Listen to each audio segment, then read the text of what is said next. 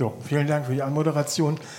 Ja, der Vortrag heißt Digitale Talenthelfer, Vision und Wirklichkeit. Was ich eigentlich erreichen möchte, ist, dass Sie hier rausgehen und heute wissen, was Educational Data Mining ist und wie man sich vorstellen könnte, dass sowas als Low Business wird, also ganz, ganz klein erstmal in der Schule implementiert werden kann oder implementiert wird und was Sie dann auch als Lehrpersonen davon haben, wenn so ein Prozess, sowas wie ein Educational Data Mining im Hintergrund läuft und welche Implikationen das auf die Talenterkennung hat. Ich selbst bin schon relativ lange in dieser Schnittstelle Schule und Digitalisierung tätig. Letztendlich hatte ich es ja eben auch schon gesagt, in Heidelberg haben wir so ein Statement, dass wir halt Lehrer für eine digitale Welt ausbilden wollen. In Köln hatten wir ein sehr, sehr spannendes Projekt Swift Lab Schoolwide Information, Feedback Information Technology. Da ging es so um die Nutzung von digitalen Tools, gerade im Bereich Inklusion. Das Projekt läuft auch noch. Wir sind auch gerade im NRW-Ministerium, da was vorzustellen. Dann haben wir ein sehr spannendes Projekt gehabt mit einer Schule hier in Köln mit der Lise Meitner Gesamtschule in Ports, wo wir dann auch so erste Schritte in Richtung Digitalisierung mal angedacht und überlegt haben und wo eigentlich erst deutlich geworden sind, wo tatsächlich die ganzen kinken Probleme und Schwierigkeiten liegen. Und so mein persönliches Steckenpferd ist auch so ein bisschen äh, die Nutzung von sozialen Netzwerken, aber gerade dann durch Lernen. Also wir haben schon bei Grundschulschülern wirklich sehr, sehr spannende kleine soziale Netzwerke gefunden mit Rollenverkleidung etc., die dann sozusagen heimlich im Hintergrund ihr eigenes Lernsystem aufbauen, ohne dass man das als Lehrperson so richtig mitbekommt.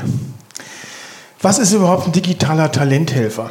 Das ist ja ein furchtbares Wort erstmal, digitaler Talenthelfer. Erstmal wollen wir damit meinen, oder meinen wir damit einfach Tools oder Werkzeuge, mit denen wir eine automatisierte, das aber auch nochmal in Klammer geleistet, weil letztendlich eine Bewertung nicht durch ein Programm vorgenommen werden kann, Identifikation von talentierten Personen vorgenommen wird und es soll so sein, dass durch diese Talenthelfer die frühzeitige Förderung von talentierten Personen ermöglicht wird. Wir wollen aber erstmal bei diesem ersten Schritt bleiben, überhaupt diese Identifikation von talentierten Personen, was das überhaupt ist und wie man sich vorstellen kann, wie das Ganze funktioniert. Eine Frage, die man sich immer im Kontext auch von Identifikation von besonders begabten Personen, talentierten Personen stellt, ist, wie findet man überhaupt diese begabten Kinder oder diese begabten Personen? Wie identifiziert man ein Talent? Und da geht es, wenn man sich so ein bisschen umguckt, erstmal eine sehr, sehr schöne Broschüre aus dem Jahr 2017 vom BMBF, die heißt Begabte Kinder finden und fördern.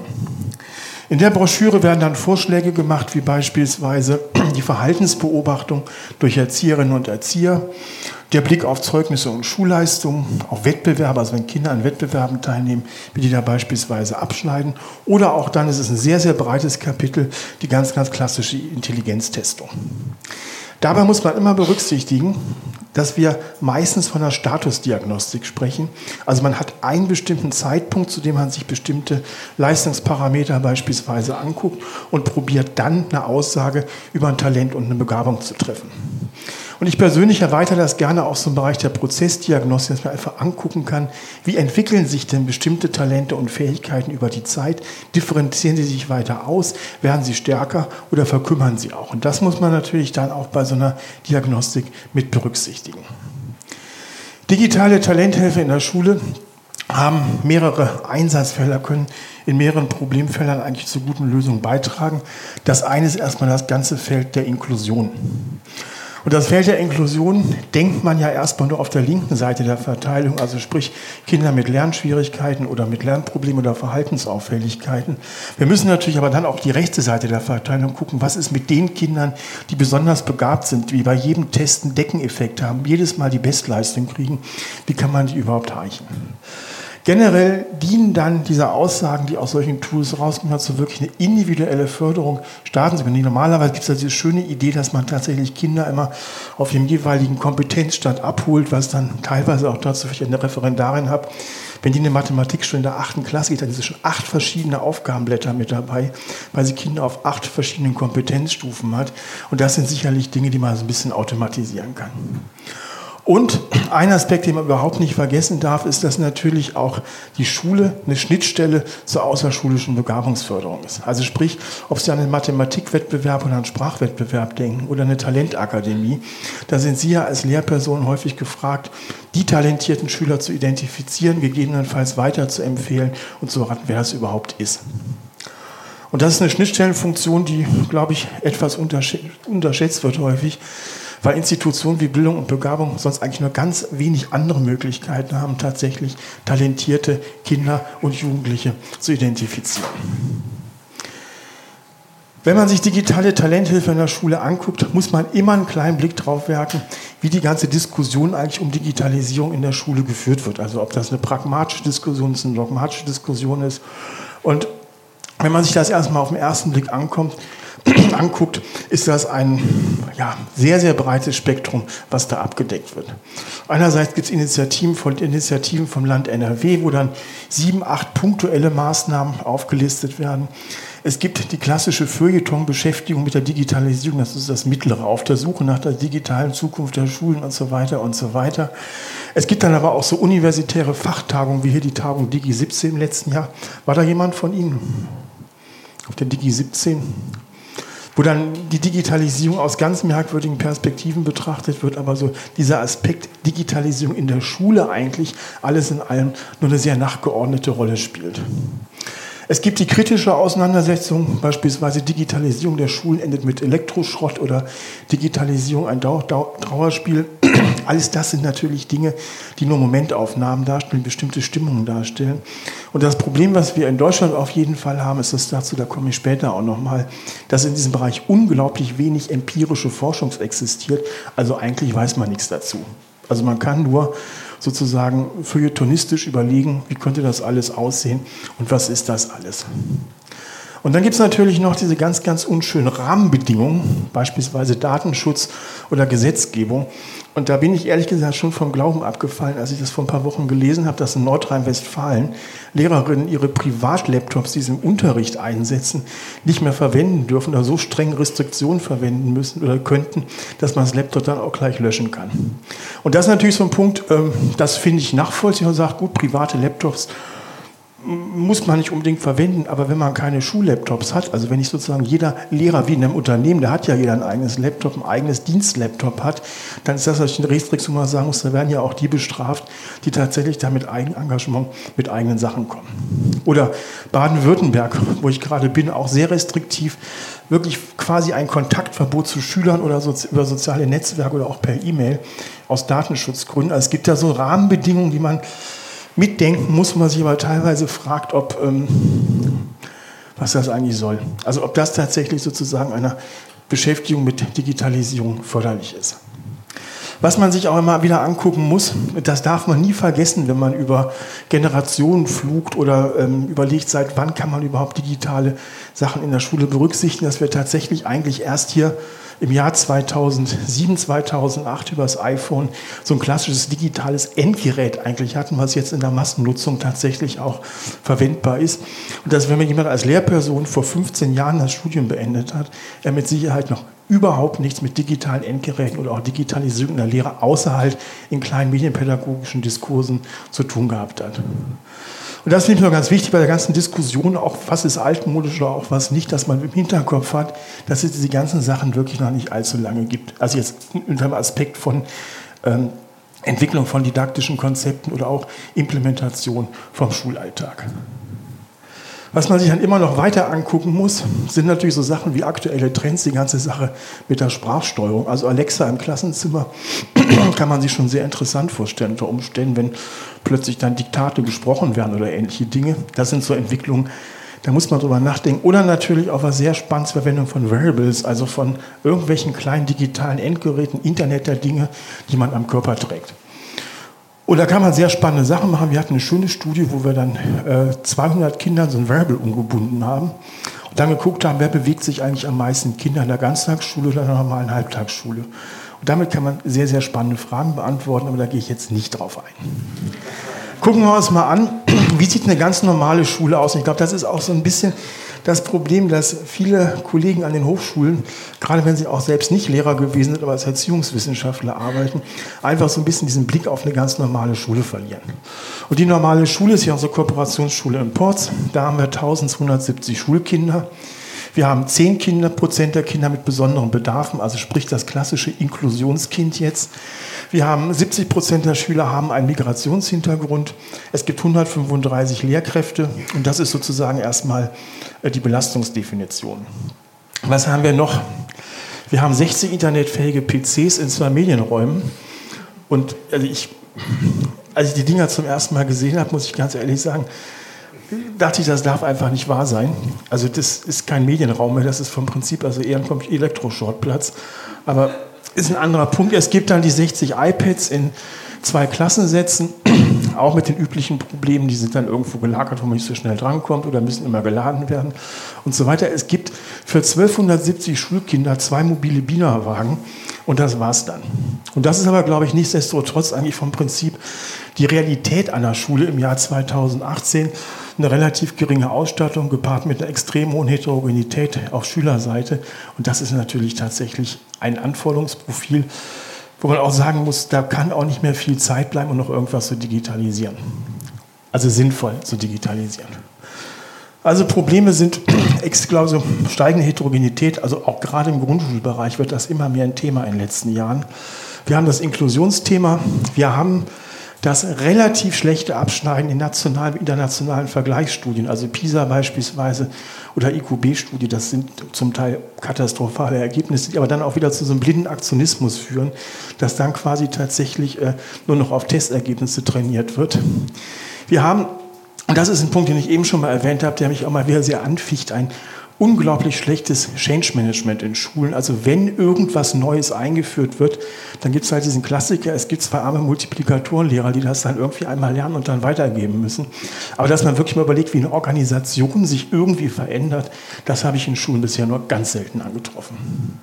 Gut, und wir haben natürlich auch, und das ist ein Punkt, der eigentlich sehr einfach lösbar wäre, eine Überlastung mit, mit administrativen Prozessen. Wenn man sich so einen Workflow anguckt, Elternbrief beispielsweise, dann kann man sich im Jahr 2018 als Externer gar nicht mehr vorstellen, dass sie dann 30 Elternbriefe ausdrücken, jemand in die Hand drücken, eine Rücklaufkontrolle machen müssen, irgendwas Inhaltliches noch machen müssen damit. Das frisst ja eine derartige Zeit. Oder auch das analoge Klassenbuch beispielsweise. Das sind ja alles Dinge, die wirklich nicht mehr nötig wären. Gut, aber das erstmal einfach nur die Rahmenbedingungen. Welche Konsequenz hat das? Und das war, ich hatte letztens bei Frau Gebauer eine kleine Präsentation. Da habe ich ihr auch diese, Schule, diese Folie hier gezeigt. Ist eine steile These. Aber man muss sagen, in Nordrhein-Westfalen sind Kuhställe normalerweise digitaler ausgerüstet als Schulen. Sie haben eine Einlaufkontrolle, jedes Kind wird digital erfasst, die Kuh wird digital erfasst. Ja gut, aber Absentismus ist da nicht so einfach möglich. Ne? Jede, jede Kuh wird digital erfasst, gemessen, es wird die Milchmenge bestimmt, das Gewicht und so weiter und so weiter. Sie haben vom Prinzip eigentlich unglaublich viele Leistungsparameter, die auch in wirklich kurzen Intervallen erfasst werden. Und das ist halt in der Schule so gut wie gar nicht der Fall. Aber es ist leider ein Tatbestand. Jetzt hatte ich Ihnen versprochen, dass Sie hinterher wissen, was Educational, Educational Data Mining ist. Erstmal eine Definition. Das Ziel von Educational Data Mining ist es aus riesigen, das ist mal so eine pathetische Formulierung, aus großen Datenmengen überschaubare Typen, Profile, Zusammenhänge, Cluster darauf beziehen und darauf bezogen typische Abfolgen, kritische Werte zu ermitteln, um daraus Prognosen zu errechnen, Handlungsempfehlungen für sinnvolle pädagogische Handlungen ableiten zu können. Das hat ein Kollege von Ihnen geschrieben, übrigens kein Fachwissenschaftler. Im Klartext heißt das eigentlich nur, dass man gerne Daten von Schülern hätte, über Leistungen, über Kontexte beispielsweise, über Hintergrundvariablen, über Verhaltensauffälligkeiten etc. und diese Daten in irgendeiner Art und Weise so sinnvoll miteinander verknüpfen möchte, dass man damit eigentlich ein sinnvolles pädagogisches Handeln ableiten kann. Und das finde ich jetzt erstmal auch gar keinen so falschen Anspruch. Was möchte man da genauer machen? Lokalisierung von Entwicklungsstandes heißt, man möchte gucken, wo steht eigentlich ein einzelnes Kind in Relation zur Klasse oder auch in Relation zu definierten Bezugsnormen. Das in Bezug auf Individuen, man möchte gucken, wo geht das mit dem Kind weiterhin, also wie ist die weitere Entwicklung, um auch dann unter Umständen zukünftige Bedarfe etc.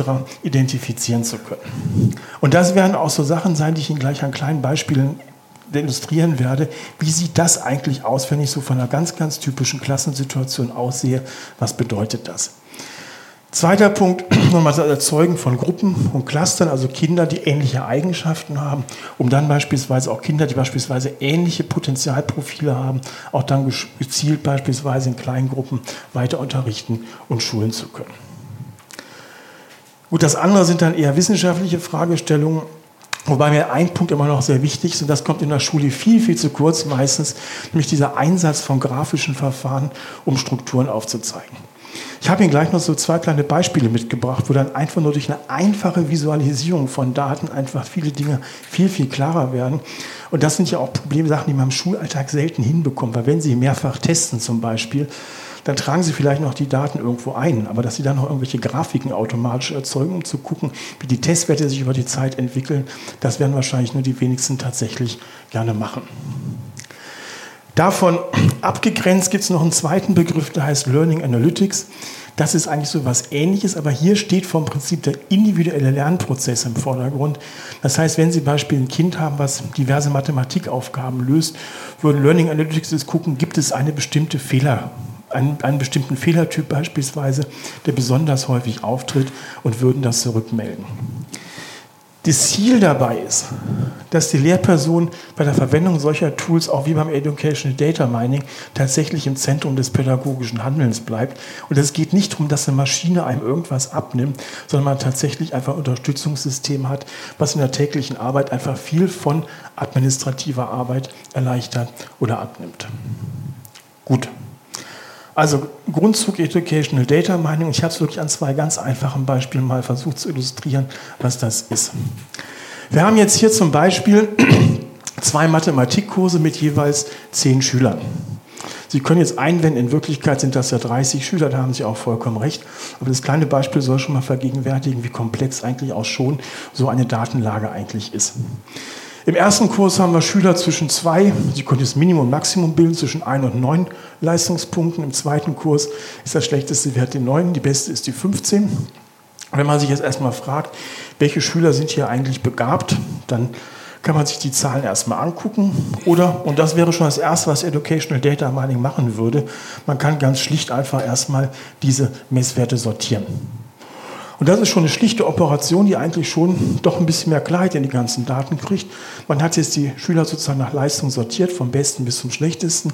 Dann sehen wir Kurs 1, was wir eben schon gut geht, von der 9 bis zur 1, Kurs 2 von der 15. Wir können aber auch sehen, dass bei Kurs 2 alle noch relativ nah an der linken Seite sind. Bei Kurs 1 geht es ein bisschen nach hinten. Und das wäre nur so ein erster Zwischenschritt eigentlich vom Prinzip, um jetzt diese Sachen erstmal etwas handhabbarer zu machen. So, dann fragt sich jetzt jemand, ist denn der Schüler mit 9, ist er jetzt begabt oder ist er unbegabt? Ist er mit 15 besser?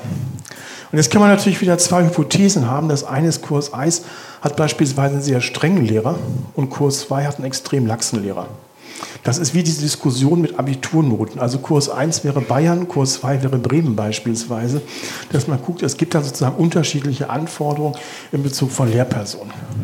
Das heißt, die Frage, wer jetzt von den beiden Schülern ist neun begabt, unbegabter als 15, kann man eigentlich gar nicht so richtig beantworten, wenn man sich das nicht relativ zu einer Bezugsnorm anguckt. Und dann würde Educational Data Mining nichts anderes machen, als jetzt einfach diese Schüler quasi in Relation auf ihre Bezugsnorm, nämlich den jeweiligen Mittelwert in der Gruppe, anzugucken. Dann hätten wir in Kurs 1 einen Mittelwert von 5, in Kurs 2 einen Mittelwert von 1,1 und jetzt guckt man einfach sozusagen, wie viel Standardabweichung weicht ein Schüler von der jeweiligen Bezugsnorm, also vom Kursmittelwert genau genommen, jeweils ab. Und dann sehen Sie bei dem Kurs 1, dass der Schüler mit 9 Punkten 1,4 Standardabweichung nach oben abweicht und der mit einem Punkt minus 1,4, das ist das rechte nach unten, nach unten. Auf dem anderen Kurs ist es so, der mit 15 weicht 1,1 ab und der mit 9 Punkten minus 2,4 vom jeweiligen Mittelwert. Das heißt im Klartext aber nichts anderes, als dass dieser Schüler eigentlich in Relation zu seiner Bezugsgruppe besser ist als der Schüler mit den 15 Punkten in Relation zu der Bezugsgruppe hier. Und auch das sind so kleine Tipps oder Hinweise, die man dann sozusagen aus so Datensätzen rausbekommen kann, mit denen man eigentlich auch relativ gut weiter in der Praxis arbeiten kann. Zweites Beispiel. Wir haben zwei Schüler und analysieren die Lesehäufigkeit alle 14 Tage. Das ist natürlich praktisch eine komplexe Aufgabe, weil Lesetest durchführen alle 14 Tage heißt alle 14 Tage den Test ausgeben, den Test ausfüllen lassen, den Test auswerten, eine Zahl zu generieren, die Zahl zu übertragen. Und das sind natürlich Sachen, da ist es, wäre es total schön, wenn sowas auch wirklich automatisiert möglich wäre. Beim tatsächlichen Leben bekommt man das ja kaum hin. Auch hier wieder jeweils zwei Schüler, um das Ganze etwas einfacher zu machen mit diesen jeweiligen sechs verschiedenen Messungen. Und jetzt kann man sich fragen, wie sieht das eigentlich aus, wo geht das weiter hin? Und an den Zahlen kann man nicht allzu viel sehen, deswegen erster Schritt einfach eine Visualisierung, dass man dann diese Messwerte einfach versucht, in so einer kleinen Grafik darzustellen. Und da wird ja auf Anhieb auch schon deutlicher, dass hier eigentlich tatsächlich so ein leicht positiver Trend zu beobachten ist. Hier passiert irgendwie nicht so richtig viel, aber das kann man damit auf jeden Fall schon mal etwas klarer sehen. Und das erleben wir halt häufig im Schulalltag, dass auch einfach diese Umsetzung von Zahlen in grafische Analysen, dass das viel zu kurz kommt. Das ist ja nur ein ganz einfaches Liniendiagramm, kein Teufelswerk. Dass das aber Sachen sind, die einem wirklich tatsächlich helfen können, gerade wenn man 30 Schüler über sechs Messzeitpunkte hat, um sich Verläufe ein bisschen genauer angucken zu können.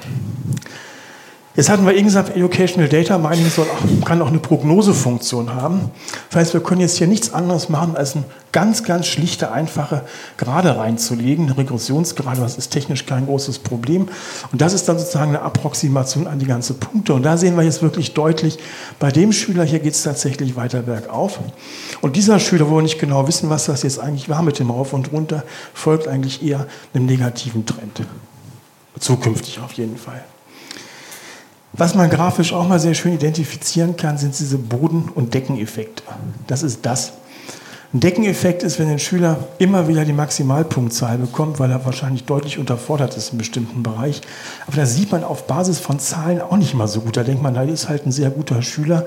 Aber dass er permanent immer tatsächlich hier in diesem oberen Belastungsbereich, äh, oberen Leistungsbereich ist, das sieht man selten, wenn man sich das nicht wirklich grafisch veranschaulicht.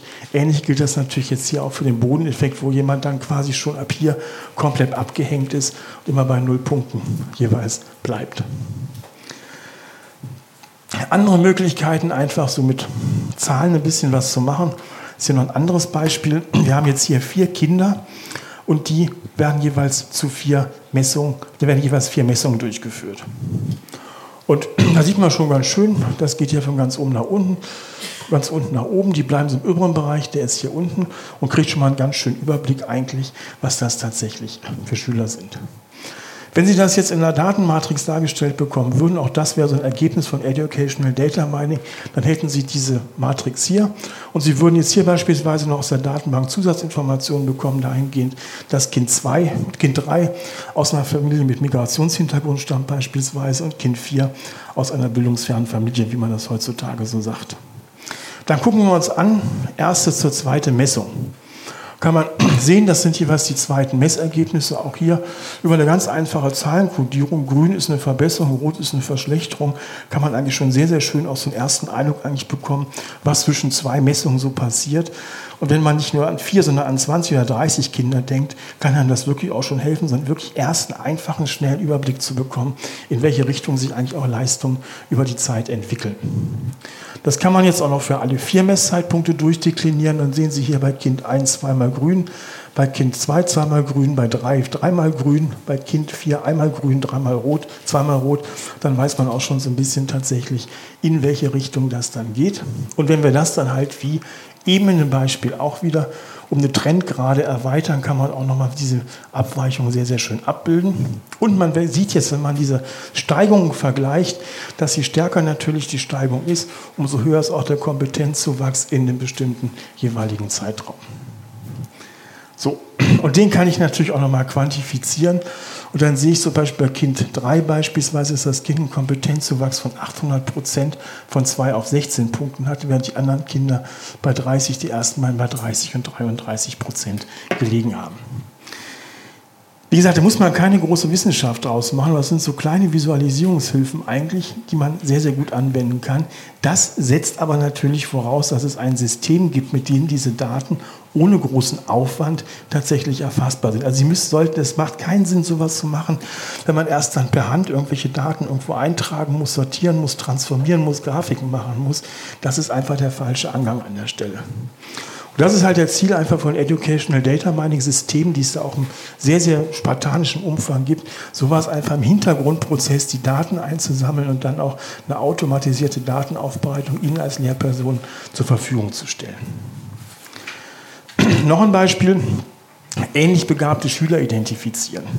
Jetzt haben wir hier Leistung in Deutsch, Mathematik, Kunst und Physik.